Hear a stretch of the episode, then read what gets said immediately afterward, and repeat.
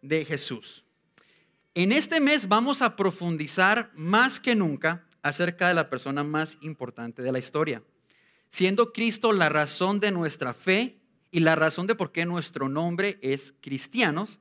Cabe reconocer que siendo sus discípulos siempre podemos descubrir más acerca de su historia, siempre podemos aprender más acerca de su carácter, acerca de su personalidad. Amén. Bueno, un grave error sería pensar que si llevas 20, 30 años ya sabes todo acerca de Jesús, no necesita ni siquiera abrir la Biblia porque usted ya casi que se va levitando al cielo. Porque en ese momento, bueno, pues se frena nuestro conocimiento, pero también eh, comenzamos a sufrir problemas de humildad, ¿verdad? Entonces, mientras más podamos aprender de Él, vamos a tener una mayor facultad para poder ser como Él y con eso vamos a poderle contar al mundo de que hay una nueva esperanza. Quiero contarle algo. La humanidad ha experimentado cambios, los cambios más significativos de su historia en los últimos años. Los modos de transporte, la tecnología, la cultura, entre otras cosas, se han transformado de tal manera que imagínate agarrar a alguien del, que haya nacido en el año 1800 y lo traemos aquí. ¿Qué pensaría el pobre? Como que le da un paro cardíaco viendo todo lo que está pasando aquí, ¿verdad? Y es más, dentro de los que estamos aquí en el santuario, dentro de los que nos están viendo allá a través de las redes, probablemente sentirán que como que todos los días algo nuevo sale, ¿sí? Los, los pobrecitos que estaban tratando de acostumbrarse a Instagram, les salió TikTok. Y después de TikTok, que Clubhouse. Y entonces sale una y otra red y otra red. Y es difícil estar al día y ver cómo todo cambia. Ahora, quiero mostrarles a ustedes unos dibujitos, a ver si alguien se acuerda qué es lo que aparece ahí en la pantalla. A ver, alguien que me diga cómo se llama el de la izquierda. Bueno, obviamente estamos aquí en medio de muchas culturas, así que quizás le dice usted de otra manera, pero normalmente se le conocían como floppy disks en inglés, ¿verdad? En mi país le dicen disquetes también, ¿verdad? Eh, ¿Alguien alguna vez tuvo que llevar un proyecto a la escuela en un disquete? Ah, bueno, ahí, está, ahí están levantando las manos que son ancianos en la iglesia, ¿verdad? Ah. ¿Qué tenemos después? Un, VHS, ¿verdad? Un, un, cassette de, de VHS, ¿verdad? Ah, que nos, lo metíamos en el VCR. ¿Se acuerdan la competencia entre Betamax y VHS? Sí, bueno, al día de hoy resultó que los dos perdieron. Y bueno, y el último que tenemos ahí a la derecha, ¿qué es? Es el cassette. Es probablemente su primer eh, disco cristiano lo escuchó usted en un cassette.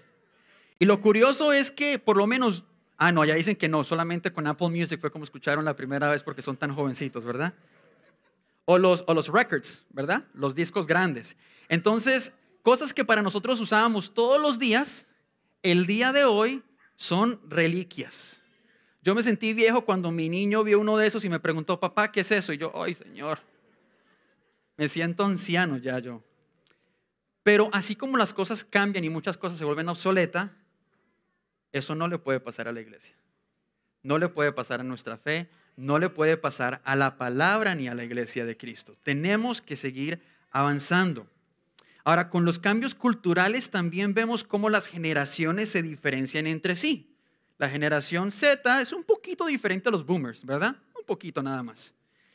Mi esposa y yo somos millennials y estamos ahorita criando a un chiquito que es generación alfa que son la que le sigue a, los, a, la generación Z, y el mundo en el que él está creciendo es muy diferente al que yo crecí en los años 90. Y creo que no soy el único. Su infancia fue un poquito diferente a lo que vemos hoy en día, ¿verdad? Entonces, algo que he notado es que estos niños, estos jóvenes y adolescentes, al día de hoy, son un poco diferentes respecto a sus creencias, a sus valores. Ellos no solamente quieren saber en qué creer, en qué pensar y qué es importante. Ellos preguntan qué, por qué. Una y otra vez preguntan por qué. Esta mañana tuvimos un pequeñito problema saliendo de la casa porque mi hijo quería ir a la iglesia en pijamas. Dice, pero Dios no me acepta en pijamas. ¿Por qué no? ¿Sí? Entonces, ¿qué es lo peor que uno le puede responder a estos chicos? Decirles, ¿por qué es así? Y punto. Hágame caso y ya, ¿verdad? Ellos van a hacer caso por obediencia, pero dentro de su corazón no van a estar totalmente convencidos de ello. El asunto es que estos chicos llegan con esas preguntas también a la iglesia promedio Y tristemente no hay gente que quiera responder esas preguntas. Y es más, creo que hasta más preocupante hay gente que, aunque quiera, no puede.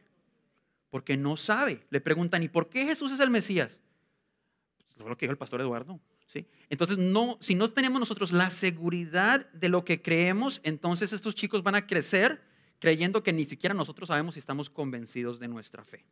Ellos ponen mucha atención a lo que decimos, pero sobre todo a lo que nosotros hacemos dentro y fuera de la luz pública. Y lo que no sea congruente entre los dos, simplemente dicen, esto no es importante porque mi papá hace una cosa aquí y hace otra cosa allá.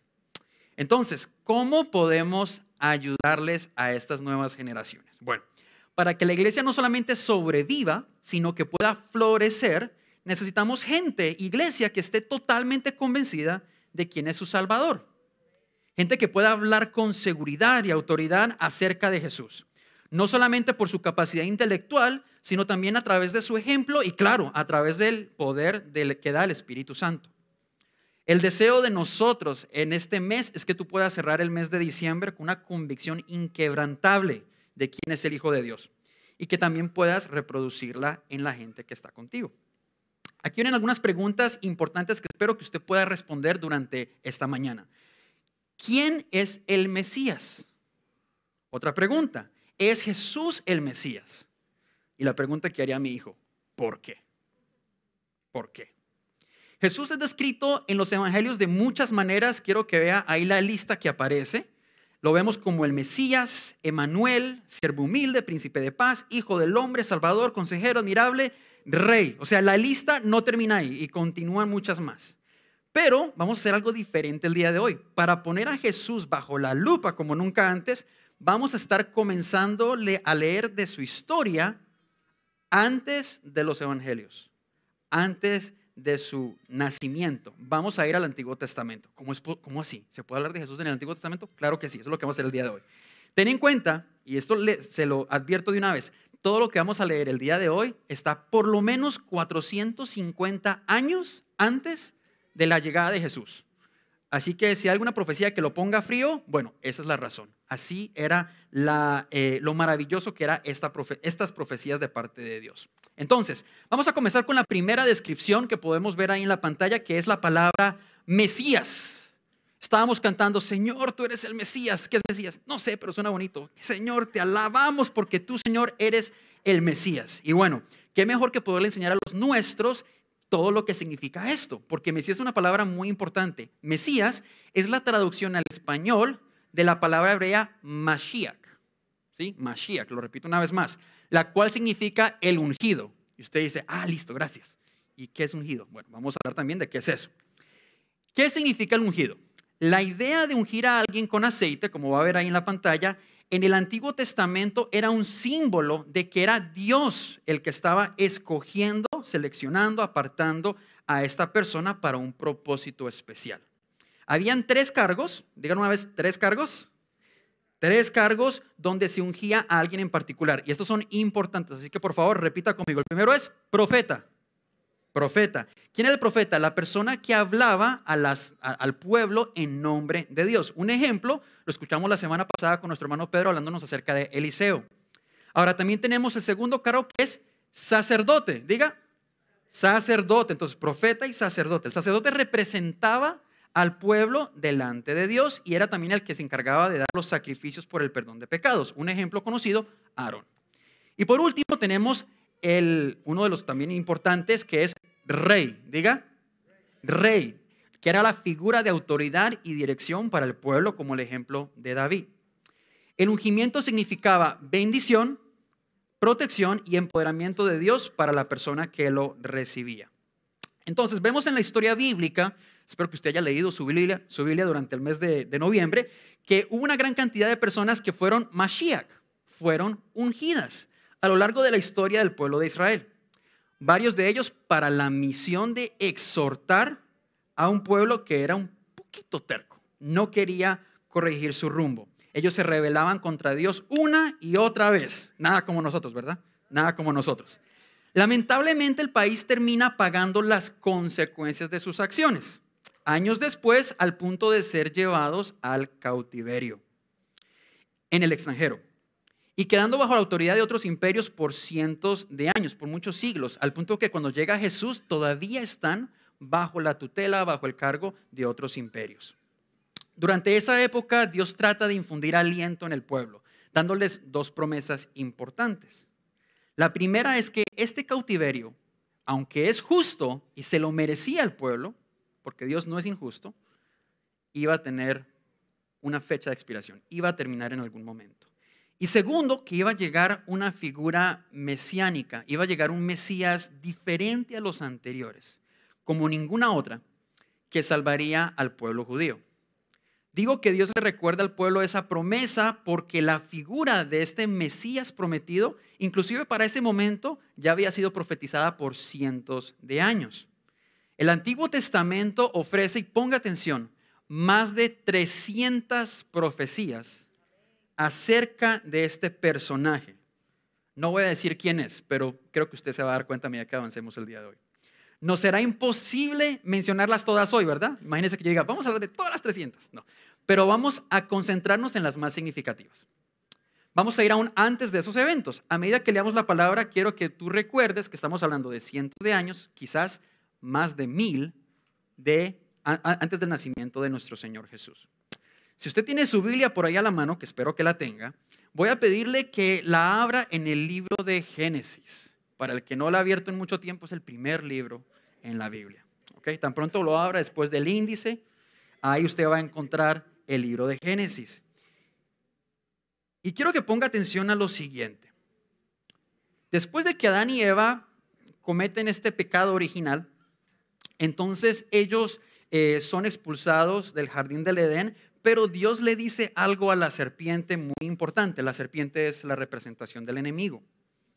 Mira lo que dice Génesis 3, versículo 15. Aquí lo tengo en la TLA. Haré que tú, hablando de la serpiente, haré que tú y la mujer sean enemigas. Pondré enemistad entre sus descendientes y los tuyos.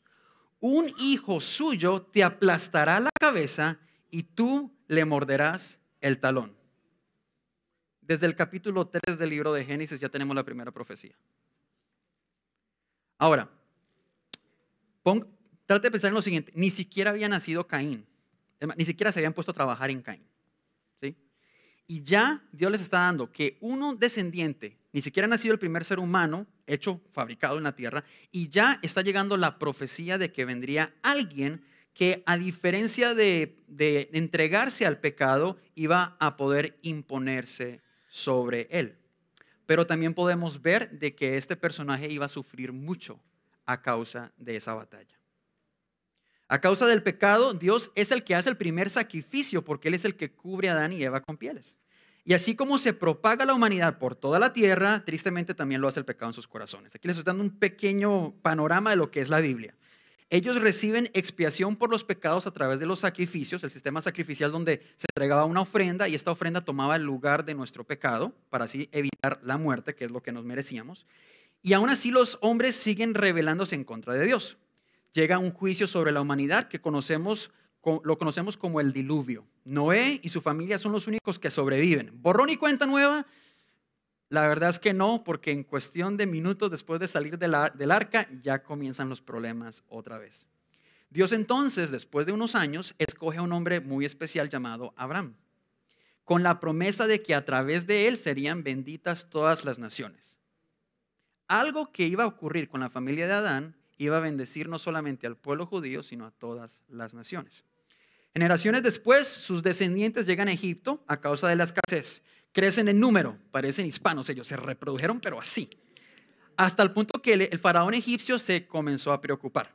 Entonces decide subyugarlos a la esclavitud y el pueblo comienza a pedir a alguien que los pueda liberar. Moisés entonces es escogido para liberar a Israel y él promete la llegada de un profeta como él. Tenemos aquí otra profecía importante. Mira lo que dice Deuteronomio 18:15. El Señor tu Dios hará que surja en medio de ti, de entre tus hermanos, un profeta como yo. A él deberán escuchar. El problema con Moisés es que que él diga un profeta como yo está muy complicado, porque la historia nos dice que nadie más volvió a ver a Dios cara a cara. Y Moisés dice, va a llegar uno que es como yo. Entonces llegan muchos profetas conforme pasa el tiempo, pero ninguno como Moisés, que sí estuvo cara a cara con Dios. Y aunque ellos alcanzan la tierra prometida, la gente simplemente, una vez más, no se quiere someter a la autoridad de jueces, así que ellos les piden a Dios un rey. Aún así, Dios utiliza un joven, un joven llamado David, quien escribe acerca de alguien que ha de venir que es diferente a los demás. Le llama David el ungido del Señor. ¿Recuerda qué, es, qué significa ungido? Mesías. Él no solamente sería un profeta, como dijo Moisés, pero que también iba a ser rey. Eso está, eso está raro. Tenemos a un ejemplo como, eh, como Saúl, que hizo profecía, pero que también fue rey, pero ninguno que cumpliera los tres calificativos, los tres cargos. Pero parece que esta figura sí lo iba a poder hacer. Mire lo que dice Salmo 110.1. La palabra del Señor a mi Señor. Siéntate a mi derecha hasta que yo ponga a tus enemigos por estrada de tus pies. Eso es autoridad. Eso es realeza. Después, David también volvió a decir en el 110, versículo 4, juró Jehová y no se arrepentirá Tú eres sacerdote para siempre, según el orden de Melquisedec.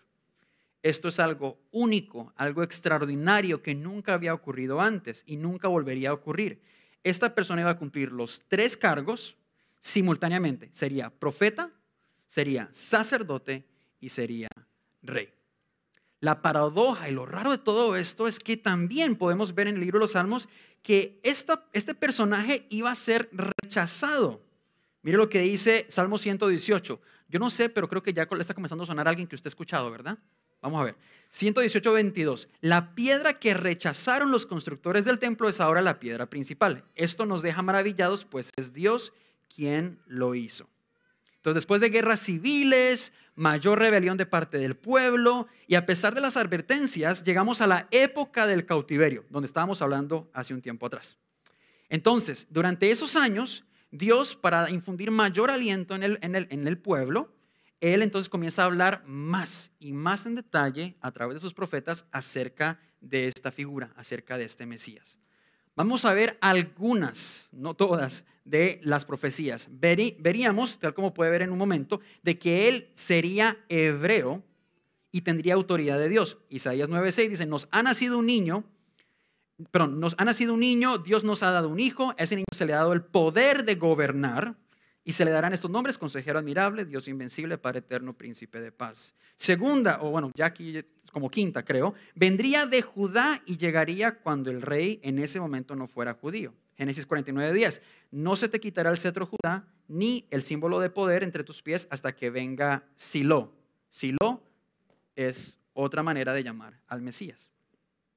Otra más nacería en Belén. Mira lo que dice Miqueas 5:2. Tú, Belén Efrata, eres pequeña para estar entre las familias de Judá, pero de ti me saldrá el que será Señor en Israel. Señor con S mayúscula. Sus orígenes se remontan al principio mismo, a los días de la eternidad. Ahí ya está complicada la cosa. Nacería en Belén, pero su origen sería eterno. Eso es un humano un poquito diferente, ¿verdad? Continuó, de una virgen, pues ahora el Señor mismo les dará una señal, la joven concebirá y dará a luz un hijo y le pondrá por nombre Manuel. Continuemos, más profecías, sería descendiente de David, una vara saldrá del trono de Isaí, Isaí es el padre de David, un vástago retoñará de sus raíces, sobre él reposará el espíritu del Señor, el espíritu de sabiduría y de inteligencia, el espíritu de consejo y de poder, el espíritu de conocimiento y de temor del Señor. Eso me suena a alguien que conozco. Continúo, sería un siervo humilde, justo, y sobre él estará el Espíritu de Dios. Isaías 42, he aquí mi siervo, yo le sostendré, mi escogido, en quien mi alma tiene contentamiento. He puesto sobre él mi espíritu y él traerá justicia a las naciones. Eso me recuerda a un evento que ocurrió en el bautismo de una persona que conozco. Continúo, haría milagros y sanidades se los ojos de los ciegos, al mismo que los oídos de los sordos, entonces los cojos saltarán como siervos y la lengua del mudo cantará. Entonces tenemos ahí más y más profecías. Unas cuantas más. Entraría a Jerusalén sobre un asno. Cosas tan específicas como eso. Alégrate mucho, hija de Sión, da voces de júbilo, hija de Jerusalén, he aquí tu rey vendrá a ti, justo y salvador, hmm, humilde, y cabalgando sobre un asno, sobre un pollino, hijo de asna. Sus manos y sus pies serían traspasados y también sería humillado. Como perros de presa me han rodeado, me ha acercado una banda de malvados, me han traspasado las manos y los pies. Lo está escribiendo en una época donde la crucifixión todavía no existía. Contar puedo todos mis huesos, entre tanto ellos me miran y me observan. Repartieron entre sí mis vestidos y sobre mi ropa echaron suertes. ¿Le recuerda algunos soldados romanos? Continúo. Cosas tan raras como que le darían vinagre de tomar. Cuando tuve hambre me dieron ajenjo, cuando tuve sed me dieron vinagre. Sería traspasado por una lanza. Sobre la casa de David y sobre los habitantes de Jerusalén derramaré un espíritu de buena voluntad y de oración. Y volverán los ojos a mí y llorarán por el hombre a quien traspasaron. Como se llora y se guarda el luto por el hijo primero y único. Y este último, que creo que es el que me da mi esperanza, a pesar de morir, este hombre resucitaría. Porque no dejarás mi alma en el Seol, ni permitirás que tu santo vea corrupción. Mire toda esa lista de profecías. Los que nos están viendo en línea, me gustaría que pusieran ahí en los comentarios cuál es la que más le impacta, cuál es la que más le gusta a usted. Desde su nacimiento hasta su muerte y su posterior resurrección, Jesús vivió una vida completamente paralela a la cantidad de profecías que están en el Antiguo Testamento. Esta parte me voló la tapa de los sesos, ponga atención. De acuerdo a los expertos en estadística, esto ha sido comprobado por gente experta en matemática, dicen que las probabilidades de que una persona cumpla con solo 8 de las que están ahí es una perdón, es, una en 10 a la potencia 17. Claro, el que no le gusta la matemática dice, eso es chino para mí. Bueno, bueno, quiero darle un poquito de contexto. 1 en 10 a la potencia 17 es un 1 con 17 ceros. ¿Ok? En español sería el número 100 mil billones. En español sería, en inglés sería 100 quadrillion. Así cuando mi hijo me dice que está seguro que quiere ir a la iglesia, ¿Are you 100% sure? No, I'm a quadrillion percent sure. Ok. Mire lo que está ahí. ¿Qué, estado está dibujado ahí? ¿Alguien sabe? Texas. Bueno, para que tenga una idea, haga de cuenta que es como agarrar monedas y llenar toda la superficie del estado de Texas. Toda la superficie, con monedas, con dos pies de profundidad, lleno de monedas y que usted llegue ahí y escoja la única moneda que tiene una marca diferente. Esa es la probabilidad de que alguien pudiera cumplir ocho de las más de 300 profecías. ¿Cómo le, quedó el ojo? Dirían en mi país. Beyond. Jesús no cumplió ocho. Jesús las cumplió todas. Todas. Mire lo que está ahí escrito. Él fue la nueva esperanza. Él dice que le dijo a sus discípulos, yo les enseñaré de lo que he visto del Padre. ¿A quién le recuerda que alguien que vio al Padre? A Moisés, un profeta como Moisés. Sabemos que es el rey, sabemos que es sacerdote porque dio su vida por nosotros en la cruz. ¿Qué más podemos ver? Fue rechazado por su gente. El día de hoy todavía sigue siendo rechazado por los judíos. Es hebreo con autoridad de Dios. Vino de Judá porque nació en Belén. ¿Qué más vemos ahí? un origen eterno, porque en Colosenses sabemos que a través de él fueron todas las cosas creadas. De una virgen, efectivamente, descendiente de David. ¿Y sabe qué es lo maravilloso de nuestro Dios? Que aunque José no fue su padre natural, inclusive José, el padre adoptivo, también tenía descendencia hasta David mismo. O sea, para que no quiera ningún tipo de duda. Continuos, fue un siervo humilde porque dice la palabra que él mantuvo su boca cerrada mientras que lo estaban torturando. Seguimos, milagros y sanidades lo podemos encontrar a través de la historia. Él entró a Jerusalén sobre un asno, ¿verdad? Mientras que le cantaban Osana, Osana. Manos y pies fueron traspasadas y fue humillado. Le darían de beber vinagre, fue traspasado por una lanza y lo mejor de todo es que a los tres días resucitó nuestro Señor y Salvador. Amén. Entonces, espero que si usted sale con la duda, ¿quién es el Mesías? Ya usted sabe quién es y sabe que está 100% seguro de que ese Mesías vino a la tierra. Amén. Y que estuvo entre nosotros y ahí viene que sigue estando entre nosotros. Entonces sabemos quién es el Mesías, pero ¿y para qué vino? ¿Cuál fue la misión del Mesías? Mire lo que dice Isaías 61, versículo 1. Un versículo pero de los favoritos del pastor Eduardo. Así que si alguna le quiere regalar un cuadrito, mándele ese, ese versículo. El Espíritu de Dios, el Señor, está sobre mí. Sí, el Señor me ha ungido, me ha enviado a proclamar buenas nuevas a los afligidos, a vendar a los quebrantados de corazón, a anunciar libertad a los cautivos y liberación a los prisioneros. Le doy otro ejemplo. Esta quizás es la profecía más exacta, la más sorprendente y la que por lo menos a mí me conmueve más el corazón, que es Isaías capítulo 53. Ahí lo tengo en la pantalla para que pueda leer conmigo. Dice, será despreciado y desechado por la humanidad entera. Será el hombre más sufrido, el más experimentado en el sufrimiento. Y nosotros no le daremos la cara. Será menospreciado, no lo apreciaremos. Con todo, Él llevará sobre sí nuestros males y sufrirá nuestros dolores, mientras nosotros creeremos que Dios lo ha azotado, lo ha herido y lo ha humillado. ¿Por qué? Porque sus representantes, los fariseos en el Sanedrín, eran los que lo habían condenado a muerte. Continúo. Pero Él será herido por nuestros pecados, molido por nuestras rebeliones. Sobre Él vendrá el castigo de nuestra paz y por su llaga seremos sanados todos perderemos el rumbo, me incluyo, como ovejas, y cada uno tomará su propio camino, pero el Señor descargará sobre él todo el peso de nuestros pecados.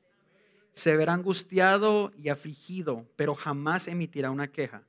Será llevado al matadero como un cordero y como oveja delante de sus trasquiladores. Se callará y no abrirá su boca. Sufrirá la cárcel, el juicio y la muerte. ¿Y quién entonces contará su historia? si Él será arrancado por completo de este mundo de los vivientes y morirá por el pecado de mi pueblo. Se le dará sepultura con los impíos. Él fue crucificado con dos ladrones. Moriría en compañía de malhechores a pesar de que nunca hizo violencia a nadie, ni jamás profirió una sola mentira. Pero al Señor le pareció bien quebrantarlo y hacerlo padecer, cuando se haya presentado a sí mismo como ofrenda para la expiación, el pago del pecado nos dice que lo hizo voluntariamente por amor a nosotros. Verá su descendencia, tendrá una larga vida y por medio de él se verá prosperada la voluntad del Señor. Cierro. Verá el fruto de su propia aflicción y se dará por satisfecho. Recuerde cuando dijo, consumado es, lo completé, lo hice. Mi siervo justo justificará a muchos por medio de su conocimiento y él mismo llevará las iniquidades de ellos. Ahí vemos la justificación. Por eso yo le daré parte con los grandes y él repartirá despojos con los fuertes, porque él derramará su vida hasta la muerte y será contado entre los pecadores. Llevará sobre sí mismo el pecado de muchos y orará en favor de los pecadores. Ese es nuestro Señor y Salvador Jesucristo. ¿Qué nos dice él en el Nuevo Testamento? Le dice al pueblo, yo soy el camino, la verdad y la vida. Nadie viene al Padre sino por mí. Y después dice, yo he venido para que tengan qué? Vida. Y no cualquier vida. ¿Vida qué? Vida en abundancia. ¿Qué podemos ver de todas estas profecías? Bueno, que Jesús, recuerde hasta el nombre de él, Jesús significa Dios salva. Su misión cuál fue? Rescatar a la humanidad del pecado justificándola a través de su sacrificio, dándoles libre acceso al Padre, libre acceso al Espíritu Santo, paz, sanidad, ayuda y vida. Fue lo que Dios nos dio. Entonces, ¿sabemos quién es el Mesías? ¿Sabemos lo que vino a hacer? La pregunta aquí es, ¿y qué va a hacer usted al respecto? Vamos a ver. Hay una gran diferencia, póngale atención aquí, entre mi Mesías y el Mesías una vez más, entre mi Mesías y el Mesías. Una frase que siempre me confundió a mí fue Juan 1.11, porque dice, a los suyos vino y los suyos no le recibieron.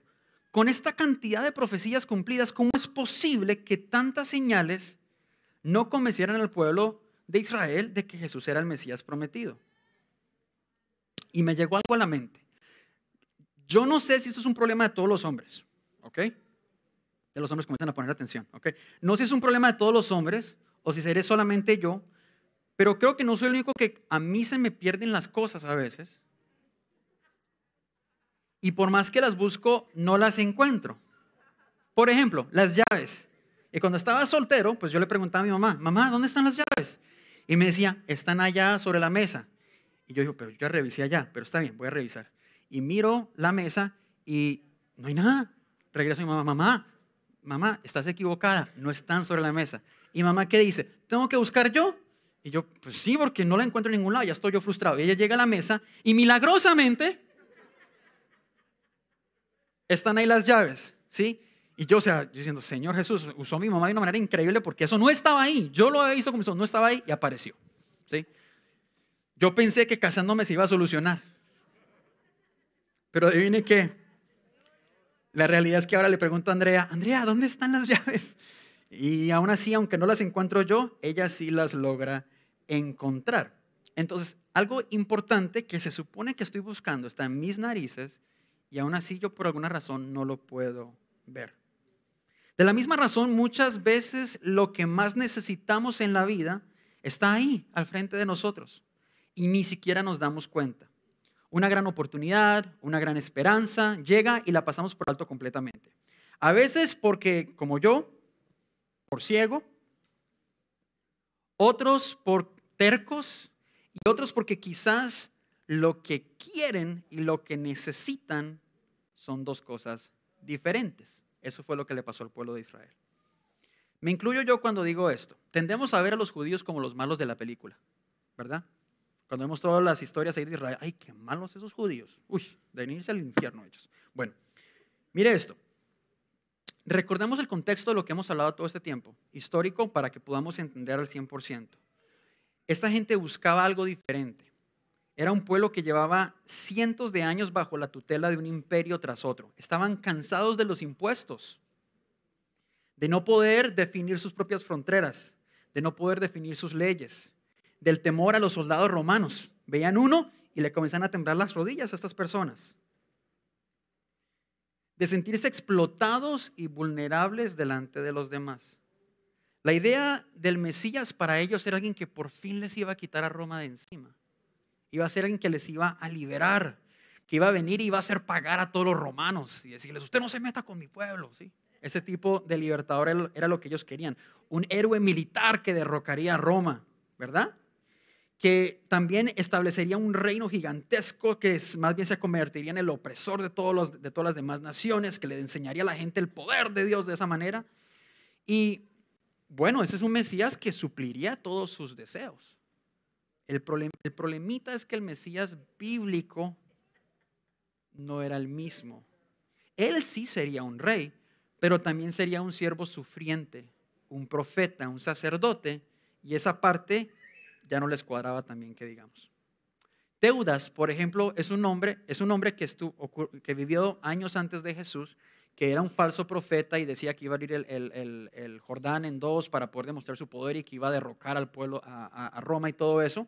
Y era quien se refería a Gamaliel cuando le, dijo al resto del Sanedrín, no se metan con Pedro y Juan, déjenlos que así como murió Teudas, van a matar a estos dos también. ¿sí? Era la forma como se refería a Gamaliel, porque ese sí era más parecido a lo que buscaba el pueblo de Israel. Pero bueno, tristemente eh, murió y pues obviamente ahí comprobó que no era realmente el Mesías que estaba por venir.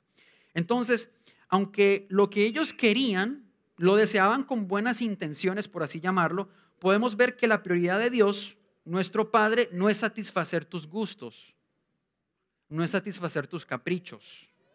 La prioridad del Padre es darnos lo que realmente necesitamos. ¿Verdad?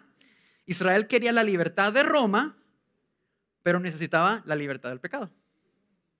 Israel quería reconquistar la tierra prometida, pero Dios quería que ellos arrebataran el reino de Dios.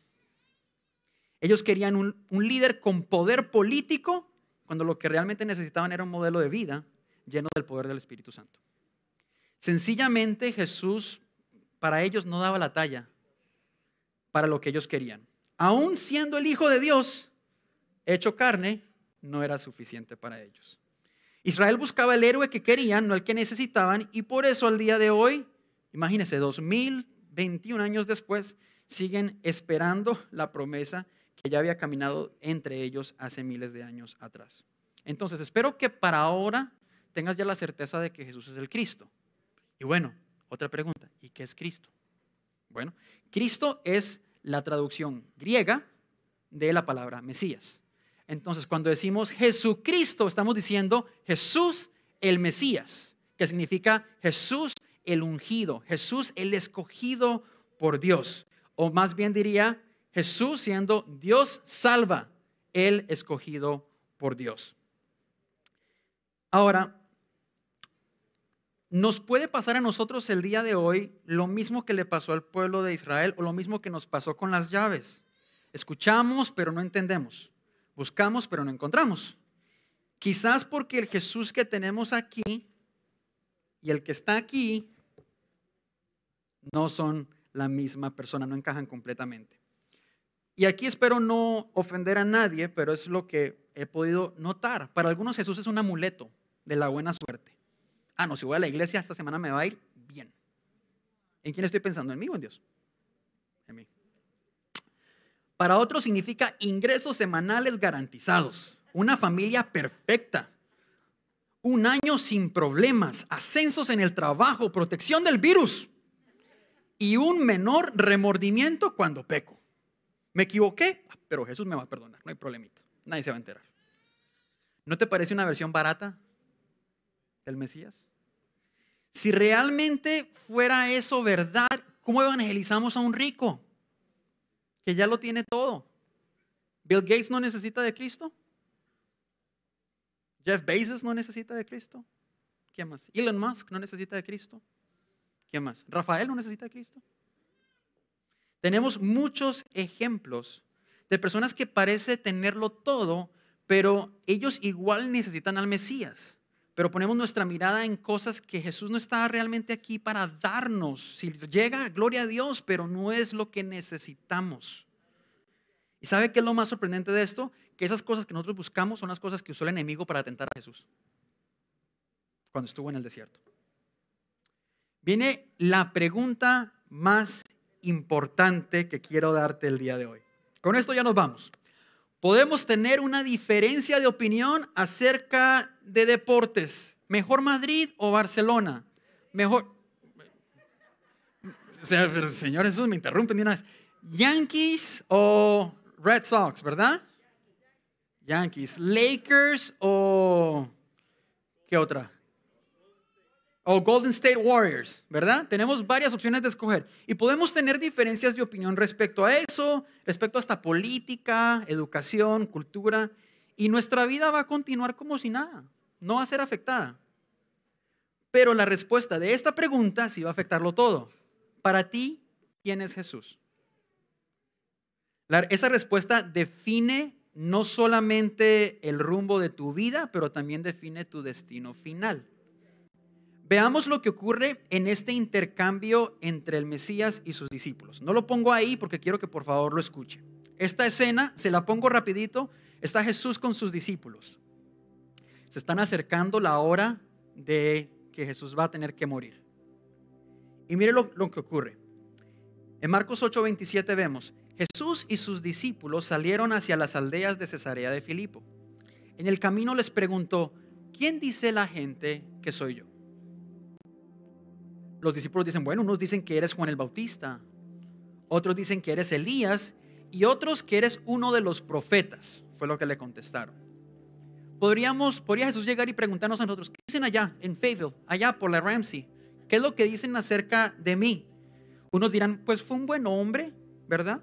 Fue alguien que hizo cosas bonitas, fue un maestro. No, uno que otro pensará, fue un extraterrestre por toda la cantidad de cosas que hizo. Fue un fraude, fue un santo. Pero después Jesús hace una pregunta seria a sus discípulos. ¿Y ustedes? ¿Quién dicen que soy yo? Pedro responde, ¿verdad? Siendo siempre el primero, el vocero, ¿verdad? Dice, ah, pues tú eres el Cristo, tú eres el Mesías, tú eres el ungido, tú eres el prometido. Jesús le dice, no digan nada todavía allá públicamente. Y aquí es una de las primeras veces donde Jesús comienza a contarle a sus discípulos lo que ha de pasar.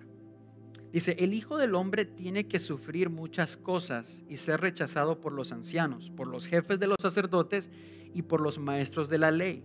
Es necesario que lo maten y que a los tres días resucite. Jesús explica de que como el, el Cristo prometido, todas las profecías tienen que cumplirse, inclusive las que no nos gustaría escuchar. Que iba a ser rechazado, que iba a ser torturado, que iba a morir. Tenía que cumplirse. Si él no lo hubiera hecho, no podríamos saber con certeza que él fue el Mesías. Entonces él habla de esto con total claridad. Y Pedro, como bocón, ¿verdad? Entonces dice que lo llevó aparte. Dice, Jesús, venga conmigo un ratito. Y lo comienza a regañar. Jesús, no sea tan, tan extremista, no sea tan literal. Le traspasaron las manos como que le hicieron sentir horrible, pero no tiene que ocurrir todo eso. ¿Para qué tiene que hacer las cosas tan hasta allá? Realmente tienes que morir. No puedes aparecerte por tres días y regresas. ¿Sí? Y en ese momento podemos ver que esa fue la respuesta de Pedro. El Pedro que había acabado de decir que Jesús era el Mesías. Porque se dio cuenta de que el Mesías que le gustaba a Pedro era el de los milagros. Pero esta otra versión ya no le gustaba mucho.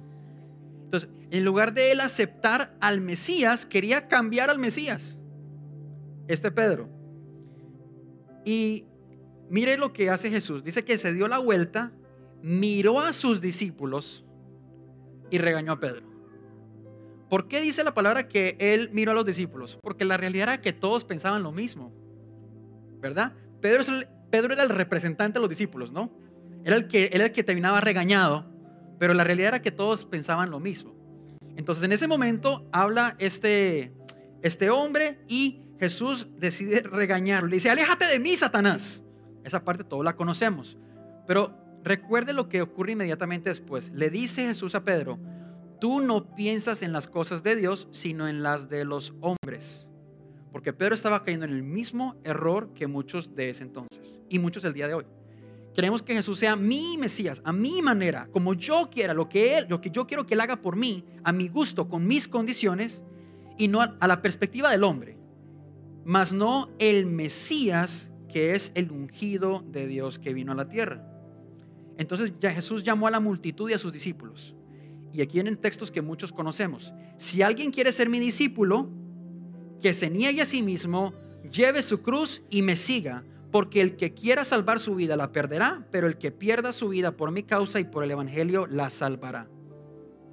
Jesús mismo ahí les está diciendo, yo no les estoy diciendo que por seguirme a mí las cosas les va a salir bien. No les estoy diciendo que sus deseos van a ser completamente satisfechos. Yo no soy la lámpara de Aladino que me frota al lado y le salen los tres deseos. O que la cuenta bancaria va a estar repleta. Es más, es todo lo contrario. Lo que Jesús les está diciendo es que significa, seguir a Cristo significa negarte a todo eso y estar dispuestos a estar clavado en una cruz. Cuando Jesús dice esto, no lo está diciendo metafóricamente. Está viendo que cuatro de los que están ahí sentados iban a ser crucificados. Le está hablando a Pedro que sabía que iba a ser torturado también. Jesús sabía todo lo que había, lo que habría de pasar. Cuando dice esto no es, no es alegórico, esto es literal. ¿Estás dispuesto a tomar tu cruz realmente y seguirme y saber que tienes que renunciar a todo, absolutamente todo, a causa de mi nombre? Uno que otro quizás el día de hoy piense, bueno, pero como Pedro, eso ya es un poquito fanático, hermano Daniel. Ya está como que muy, muy exagerado usted. No seamos tan extremistas. Pero Jesús es muy claro.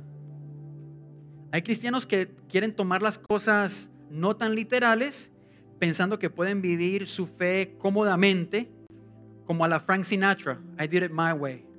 Lo quiero hacer a mi manera. Y usted escucha la canción completamente en contra de lo que significa seguir a Cristo. Pero Jesús es muy claro. Hay dos opciones. La vida se gana o se pierde. La vida se gana o se pierde. Jesús continúa, ¿de qué sirve ganar el mundo entero si se pierde la vida? ¿O qué se puede dar a cambio de la vida? Si tú ganas tu vida de acuerdo a la perspectiva del mundo, pierdes la eterna. Y ganar la eterna significa renunciar a la de este mundo. No hay punto intermedio. Pues quizás usted quiera inventarse un punto intermedio, pero esos son los tibios que les va a ir un peor. No le voy a decir lo que hace ahí, pero no es muy bueno. 38. Si alguien se avergüenza de mí y de mis palabras en medio de esta generación adúltera y pecadora, también el Hijo del Hombre se avergonzará de él cuando venga en la gloria de su Padre con los santos ángeles. Uno que otro podría pensar, bueno, voy a poner a Jesús a un lado cuando me sea inconveniente ser honesto. ¿Pago impuestos? Sí, sí, Señor. ¿Eso es todo lo que hay que cobrar? ¿No me está robando nada? No, no, todo bien como tiene que ser. Se me olvida en ese momento que soy cristiano. Ahí me avergüenzo de mis valores. Y la palabra es clara. Si tú no vives con Cristo en el centro de tu vida en la tierra, no puedes estar en el centro del cielo allá, en la vida eterna. De nada sirve ganarlo, ganarlo todo aquí si lo perdemos a Él. Como punto final, el que realmente busca a Jesús encontrará lo que nada ni nadie más en este mundo o fuera de Él puede otorgar. Para eso vino el Mesías, para darnos lo que nada más podía dar. La reconciliación entre Él y Dios, el rescate por su alma, el perdón completo y perpetuo por todos tus errores y vida, vida en abundancia. El que tiene a Cristo, lo tiene todo. El que tiene a Cristo, lo tiene todo. Amén. Me gustaría que puedas ponerte de pie por un par de minutitos. Quiero ahora darte esa última pregunta. Ahí ya está apareciendo. Perfecto. No lo tienes que decir en voz alta. Solamente quisiera preguntarte, para ti, ¿quién es Jesús? Piénsalo.